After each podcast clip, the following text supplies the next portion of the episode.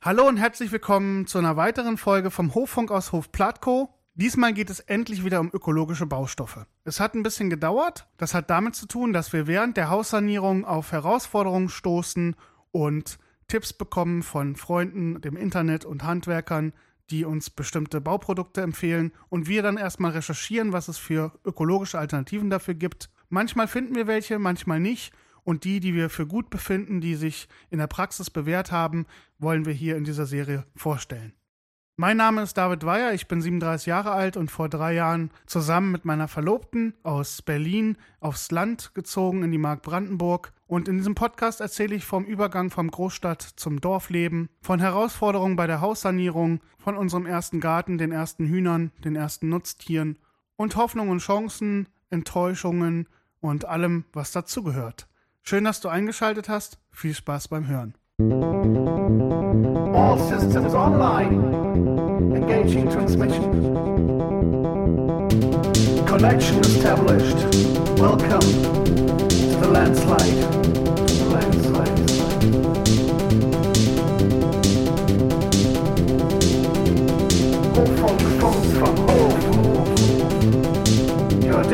Connected to the backcountry. Land wird es früher spät.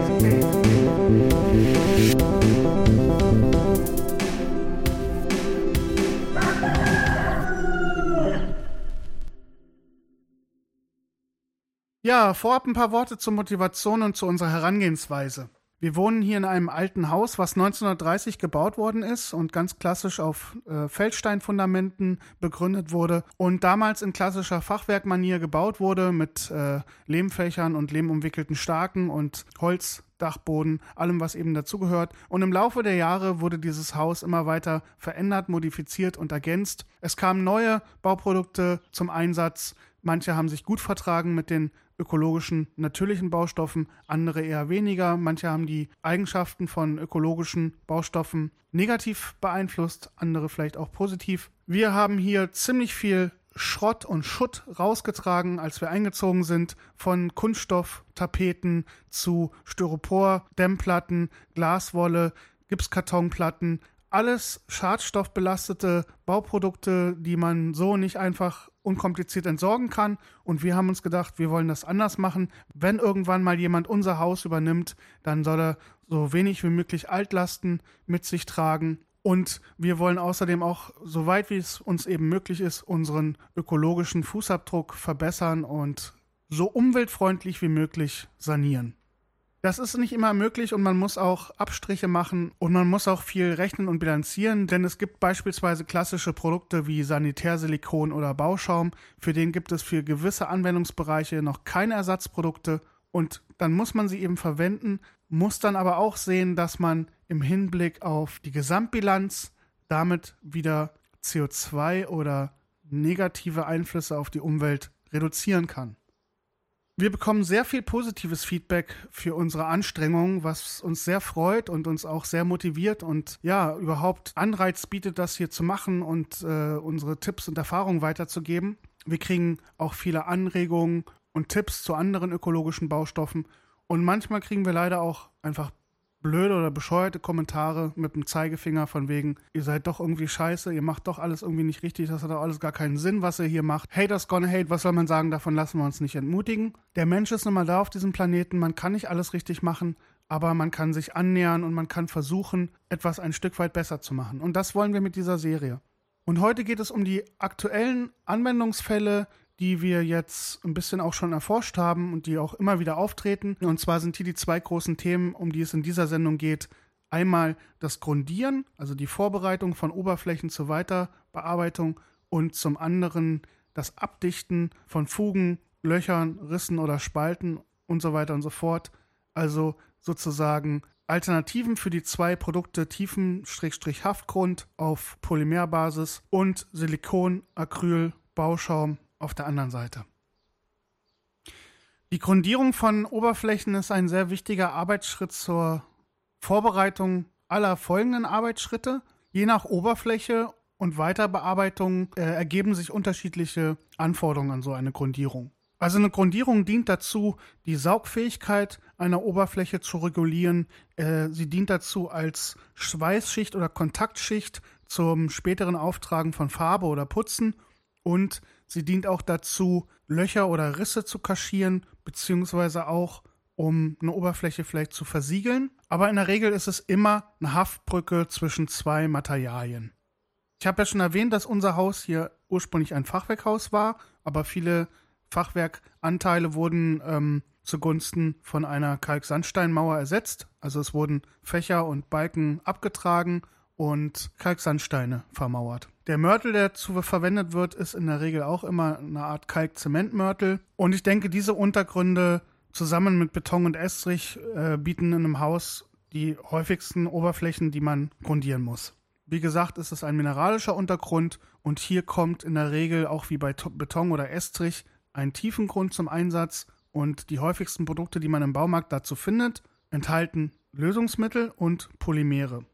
Polymere sind Makromoleküle, die miteinander eine Verbindung eingehen. Das kann alles Mögliche sein, aber im Beispiel von Tiefengrund sind das oft Harze, die auf Erdöl basieren oder Kunststoffe und die dann eben beim Abtrocknen eine einheitliche Schicht bilden und damit eben eine Haftbrücke und eine Versiegelung erzeugen. Wenn man sich die äh, Sicherheitsdatenblätter anguckt von diesen tiefen Haftgründen, die es im Baumarkt gibt, stellt man eben sehr schnell fest, dass es ein sehr aggressives Produkt ist, was nicht einfach in die Umwelt gelangen darf und was auch noch eine ganze Zeit lang sozusagen ausdünstet.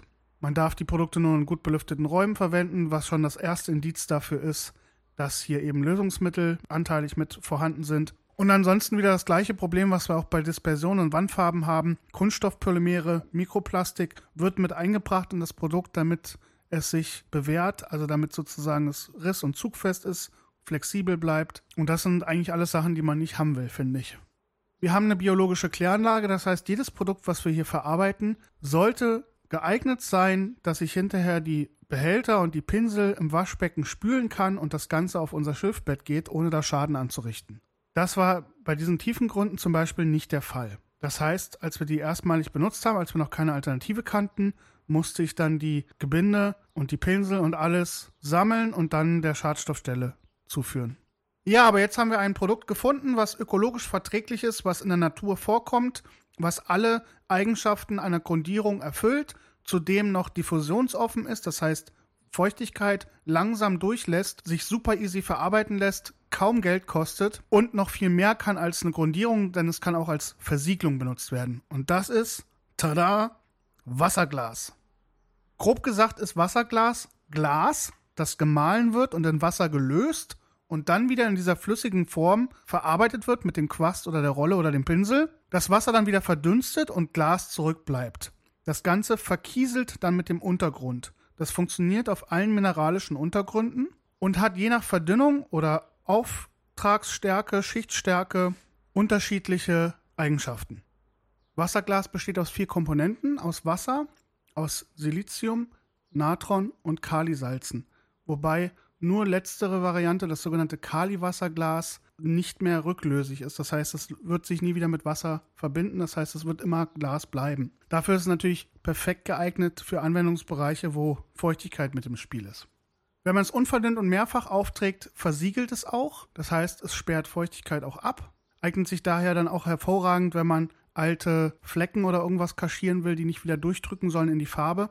Eignet sich aber auch hervorragend, um Steine im Außenbereich vor Verwitterung zu schützen, zum Beispiel Sandsteine. Und wir haben es erstmalig benutzt im Esszimmer, als wir den alten Kalkzementputz abgeschlagen haben und dahinter die Mauerwand hatten und gedacht haben, eigentlich sieht das doch ganz schön aus, warum lassen wir hier nicht ein Stück Wand frei? Und diese Wand hat natürlich dann die Eigenschaft, dass sie regelmäßig sandet und Abrieb entsteht und Schmutz entsteht und deshalb haben wir sie dreifach mit Kaliwasserglas versiegelt, sodass jetzt auf den Steinen eine ganz dünne Glasschicht ist, die sich auch nicht mehr ablösen lässt, die richtig stabil ist. Und somit sanden die Steine nicht mehr. Wenn man es mit Wasser verdünnt, bleibt es diffusionsoffen und ist damit ein perfekter Tiefengrund oder Haftgrund. Es kann nicht schimmeln, also ist auch für den Sanitärbereich hervorragend und es hält, wie gesagt, auf allen mineralischen Untergründen. Kaliwasserglas wird auch in der Keramik benutzt, auch im Pflanzenbau und äh, wird auch oft Silikatfarben beigemengt um sozusagen die Abriebfestigkeit zu erhöhen. Man kann es sogar auch in Kalkfarbe mit einrühren, um halt hier eben auch die Abriebfestigkeit nochmal zu verstärken. Ja, und das Produkt kommt, wie gesagt, in der Natur vor. Also bei der Fossilierung äh, spielt es eine ganz wichtige Rolle und auch bei äh, Korallen, also die Oberfläche davon, von Fossilen oder von Korallen, die ist ja so steinartig und das ist eben auch eine Verbindung aus diesen Kieselsäuren, die da entstehen bei dieser Verkieselung. Und ja, die sind halt witterungsbeständig, kommen überall in der Natur vor und sind damit eben auch ja, ökologisch unbedenklich. Das steht auch im Sicherheitsdatenplatz. Natürlich soll man Augenschutz und Handschuhe tragen, aber ansonsten stehen bei den Bereichen Umweltverträglichkeit keinerlei Einschränkungen. Es ist nicht schädlich für Gewässer oder irgendwas. Ich würde jetzt trotzdem davon keinen Liter von in den Abguss kippen. Aber wie gesagt, das Ganze ist höchst unbedenklich. Wir haben einen 5-Liter-Kanister gekauft für 22 Euro, glaube ich, damals. Und das heißt, der Liter kostet ungefähr 4 Euro. Und ein Liter reicht, wenn man ihn eins zu eins mit Wasser verdünnt für die klassischen Grundierungsaufgaben für 30 Quadratmeter. Ist also sehr ergiebig und kostet weniger als die Hälfte von normalem Tiefengrund. Wir haben da jetzt im Saunabereich den Estrich und Beton mit grundiert. Wir haben die offenen Stellen im Mauerwerk grundiert. Auch dort, wo Steine rausgeschlagen worden sind, wo jetzt äh, der Mörtel sehr stark sandet, haben wir den damit erstmal abgebunden, damit man hier weiter gut verputzen kann und eine gute Haftbrücke zum neuen Putz hat. Aber natürlich hat Wasserglas auch Grenzen. Also man kann Kali-Wasserglas zum Beispiel nicht auf Gipskartonplatten benutzen, weil Gips und Kieselsäure sich nicht vertragen. Also da entsteht dann Abplatzung und außerdem ist ja die Gipskartonplatte auch mit Pappe, also mit Papier beschichtet. Hier muss man dann eben auf eine lösungsmittelfreie Alternative von normalem Tiefengrund zurückgreifen. Da gibt es auch Sachen, die basieren auf Harzen und Ölen und äh, Wachsen. Die findet man auch in einem gut sortierten ökologischen Baustoffhandel. Ja, ansonsten ist es ein tolles Produkt, was sich super easy verarbeiten lässt. Das sieht aus wie Wasser. Man kann es halt, wie gesagt, mit einem Pinsel oder mit einem Quast auftragen. Es trocknet relativ schnell, es stinkt nicht und ist in seiner Handhabung vollkommen unkompliziert. Eignet sich also auch hervorragend um die Angleichung vom Untergrund, um später Silikatfarbe oder Kalkglätte, Kalkfarbe aufzutragen, Zementputz, alle mineralischen Produkte, die folgen sollen auf, einer, auf einem mineralischen Untergrund, sind da bestens für geeignet. Kommen wir zum zweiten großen Thema, was uns immer wieder begegnet, und zwar dem Abdichten von Fugen und Rissen bzw. Übergängen sowohl im Wohnbereich als auch im Sanitärbereich. Und da kann ich gleich vorab sagen, da haben wir nicht für alle Bereiche eine Lösung gefunden, aber die, die wir gefunden haben, möchte ich euch trotzdem vorstellen auch wenn das Ganze noch Luft nach oben hat. Fangen wir an mit dem Wohnbereich und den Baustoffen, die wir anfangs benutzt haben. Klassischerweise Holzfußboden, man hat immer irgendwo kleine Übergänge zwischen den verschiedenen Zimmern, beispielsweise wenn man nicht einen einheitlichen Holzfußboden hat. Und da gibt es dann immer kleine Lücken, die gefüllt werden müssen. Hier haben wir früher klassischerweise Acryl benutzt, was sich natürlich gut eignet, weil die Untergründe ja sich bewegen beim Drauflaufen und so. Das heißt, die Fuge muss relativ flexibel verdichtet werden. Wenn man hier einen harten Stoff benutzt, wie zum Beispiel Holzspachtel oder so, der härtet ja richtig krass aus. Das bricht irgendwann weg. Wir hatten auch versucht, ähm, Sägemehl mit Holzleim, mit Kaltleim zu mischen und das zu vermengen und als Masse dazwischen zu bringen. Das funktioniert noch ganz gut, andere Methoden, wie zum Beispiel Lehm mit Leinöl, haben nicht so gut funktioniert. Was auch noch einigermaßen funktioniert, ist Bienenwachs. Aber dann muss man den Boden eigentlich auch wachsen. Das haben wir auch nicht gemacht. Deswegen haben wir jetzt tatsächlich noch in den meisten Bereichen die Fugen mit Acryl zugemacht. Acryl besteht natürlich auch aus Kunststoffdispersionen, also ist auch nicht besonders cool. Aber ja, momentan leider noch weitestgehend alternativlos. Wir haben zwar die Löcher und so auch immer schön mit Stopfhanf zugemacht, was natürlich auch eine flexible Unterlage ist und äh, Hohlräume ausfüllen kann. Aber eben für diesen kritischen Bereich, wo diese zwei Holzniveaus sich angleichen und eine Lücke bilden, die geschlossen werden muss, da einen Stoff zu finden, der diese Belastungen und Ansprüche erfüllt, ist relativ schwierig. Also wenn da jemand Tipps für uns hat, sind wir sehr offen für.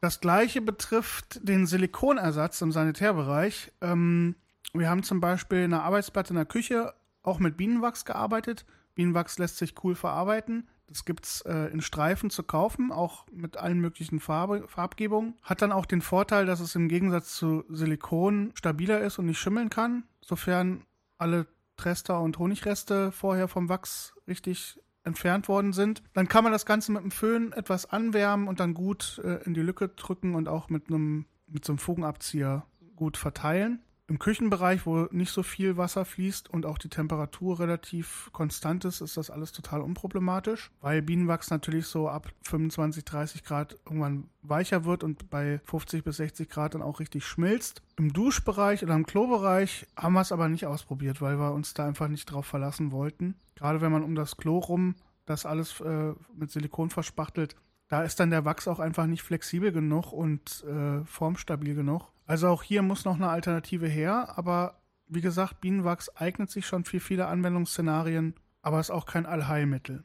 Ein dritter Punkt, wo wir teilweise Alternativen gefunden haben, ist das Abdichten von Tür- und Fensterzagen. Hier benutzt man ja klassischerweise PU oder 2K Bauschaum. Natürlich auf Erdölbasis, auch voll mit äh, Halogen und Lösungsmitteln und so weiter und so fort. Im Tür- und Fensterbereich lässt sich das alles noch ganz gut mit Stopfhanf oder Spritzkork oder ähnlichem realisieren. Aber in dem Moment, wo es auch darum geht, dass der Schaum auch eine gewisse Stabilität und Tragkraft hat, wie jetzt beispielsweise im Sanitärbereich, wenn man Rohre einschalt oder so, da haben wir auch noch keine Alternative gefunden.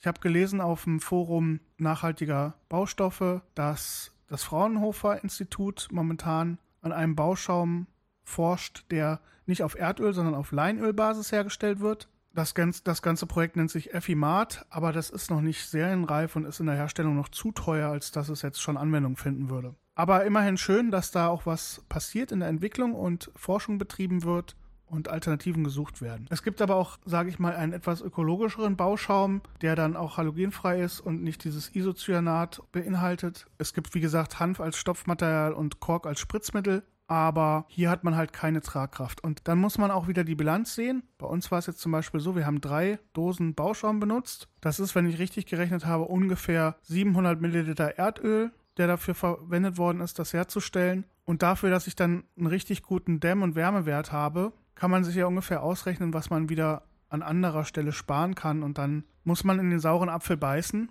und so ein Produkt eben benutzen. Weil, wie gesagt, man kann nicht alles richtig machen und es gibt immer noch Sachen, die sind alternativlos. Ja, der zweite Teil war jetzt vielleicht nicht so erbaulich, aber so ist es auch manchmal bei vielen Produkten. Es gibt nicht immer gute Alternativen und man muss Kompromisse eingehen. Allein schon was auch die Verfügbarkeit von ökologischen Baustoffen angeht. Man kann jetzt nicht mal eben in den Baumarkt gehen und die holen, sondern man muss die meistens im Netz bestellen. Das heißt, der Transportweg, die Verpackung kommt dazu. Das sind ja auch alles Sachen, die man bedenken muss. Aber ich denke trotzdem, der gute Wille sollte, äh, sollte zählen und ich finde es wichtig, sich mit diesem Thema auseinanderzusetzen und auch da mit anderen drüber zu sprechen und Alternativen aufzuzeigen, weil das verursacht einfach ein Umdenken, was auch in der Industrie angekommen ist, was ich sehr, sehr gut finde. Und vielleicht auch wirklich nochmal als allgemeinen Tipp, ich finde, es bringt unheimlich viel, sich mit diesen Themen auseinanderzusetzen und zu recherchieren, weil ökologische Baustoffe momentan auch einfach ein Trendprodukt sind und sie auch sehr hochpreisig vertrieben und verkauft werden. Und wenn man sich aber selber damit auseinandersetzt und sie selber herstellt, kann man eine Menge an Geld sparen. Ich hatte das Thema ja schon mal mit dem Kalk. Also wenn man jetzt zum Beispiel sich einen Sack Weißkalkhydrat kauft für 6 Euro, das einen Tag einsumpfen lässt und sich daraus dann seine Kalkmilch oder seine Kalkglätte herstellt, wo man noch Marmormehl und Quarz dann zu bräuchte, oder mit Kali-Wasserglas eben seine Silikatfarbe herstellt, dann kann man unheimlich viel Geld sparen. Und das steht in überhaupt keinem Verhältnis dazu, wie viel jetzt Kalkglätte, Kalkspachtel, Kalkfarbe oder ähnliches sonst vertrieben und verkauft werden. Das gleiche gilt ja auch für Lehm. Wenn man eine lokale Lehmgrube findet, vielleicht hat man sogar selber auf seinem eigenen Grundstück eine Lehmgrube oder noch eine Lehmschicht, kann man unheimlich viel Geld sparen, wenn man eben nicht auf diese großen ähm, Naturprodukthersteller angewiesen ist, die das Ganze sehr, sehr hochpreisig vertreiben. Also hier lohnt sich wirklich ein wenig Recherche und ein bisschen DIY. Kleiner Ausblick auf die nächste Folge. Ich habe sehr viel experimentiert mit Holz und mit Holzbehandlung der Oberfläche und so weiter und so fort. In der nächsten Folge wird es darum gehen. Holz im Außenbereich, Holz im Innenbereich und kostengünstige ökologische Holzbehandlungsmittel, um Holz witterungsfähiger und so weiter zu machen. Bis dahin wird noch ein bisschen Zeit vergehen, aber trotzdem vielen Dank, dass du eingeschaltet hast und ich hoffe, dir hat die Folge gefallen und ich freue mich über einen Kommentar oder Feedback und sage Tschüss, bis zum nächsten Mal. Ciao, ciao. All systems online. Engaging transmission. Connection established. Welcome to the landslide. The landslide.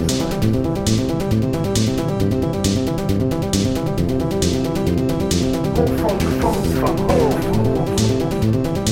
You're digitally connected to the backcountry landslide. spät.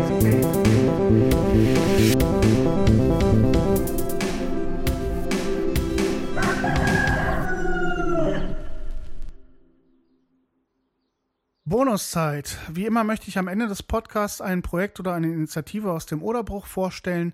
Dieses Mal das Oboa Festival Oderbruch Open Air. Es ist ein Umsonst- und Draußen-Festival und findet im Fort Gorgas statt, einer alten Befestigungsanlage. Wir waren die letzten zwei Jahre da und waren sehr beeindruckt. Es gibt eine große Bühne im Außenbereich und einen großen Dancefloor im Außenbereich und ansonsten gibt es in diesen alten Katakomben verschiedene kleine Bühnen mit verschiedenen Angeboten, auch kreative Bastelgeschichten und so weiter und so fort. Das Ganze ist unheimlich spannend äh, dekoriert mit verschiedenen Lichtelementen und ist sehr atmosphärisch. Das Oboa ist auch ein veganes Festival. Das Essen hat uns vor zwei Jahren nicht so umgehauen, das war relativ eintönig, aber letztes Jahr war es schon viel vielfältiger. Aber man ist ja eigentlich auch nicht zum Essen auf so einem Festival, sondern zum Tanzen und zum Musikmachen und zum Quatschen. Und das äh, funktioniert ganz hervorragend. Dieses Jahr findet es am 8. und 9. August statt und wir möchten einladen hierher zu uns auf den Hof. Wir wollen am Samstag hier gemeinsam einkehren und uns dann aufs Fahrrad setzen und rüberfahren nach Gorgast. Gibt einen coolen Radweg durch die Felder und wollen dann da ein bisschen tanzen und Spaß haben und dann irgendwann in der Nacht zurückfahren und hier zelten. Wer Lust hat, da mitzumachen, meldet sich gern bei uns und kann sich dann anmelden zur Übernachtung. Ja, und es ist echt eine coole Sache, dass wir hier im Oderbruch so ein buntes und abwechslungsreiches Festival haben, was von einem Verein organisiert wird und vollkommen unkommerziell von Ehrenamtlerinnen und Ehrenamtlern getragen wird. Und da fahren wir sehr gerne hin und hoffen, dass das so eine feste Größe und ein fester Termin in unserem Kalender bleibt. Das war es nun aber auch wirklich. Vielen Dank fürs Einschalten. Auf Wiederhören.